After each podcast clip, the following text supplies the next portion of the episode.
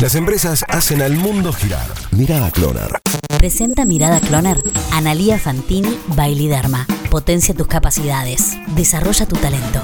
Las empresas contra viento y marea. El año no había alcanzado a comenzar, que llegó la pandemia. Claro que como en las escuelas, el año arranca en marzo. El año no había alcanzado a comenzar y de pronto nos tuvimos que encerrar. El 20 de marzo cambió a la fuerza mucho de lo que no pudo hacerse antes. Por ejemplo, el home office. Algo que hoy parece tan común y normal que ni nos damos cuenta lo difícil que era instalarlo. El freno casi total fue devastador. Obligó a empresas de larguísima trayectoria a cerrar sus puertas, los hoteles más de nueve meses sin trabajar, el entretenimiento golpeado por todos lados. De hecho, aún no hay boliches ni cines. Los salones de fiestas dejaron de festejar. Otros aprovecharon la situación y también terminaron con algo que no querían seguir. Pasó con algunos restaurantes, como el icónico Rancho Grande del Cerro de las Rosas. Al mismo tiempo, larguísimas colas para abastecerse de papel higiénico hicieron que los supermercados vendan más que nunca. Las exportaciones de carne crecían, pero el resto se desmoronaba. Los fabricantes de pileta estaban al borde de colapso, listos para quebrar, y se convirtieron en uno de los grandes negocios del año. Sin vacaciones, hagamos la pileta, dijeron en los hogares,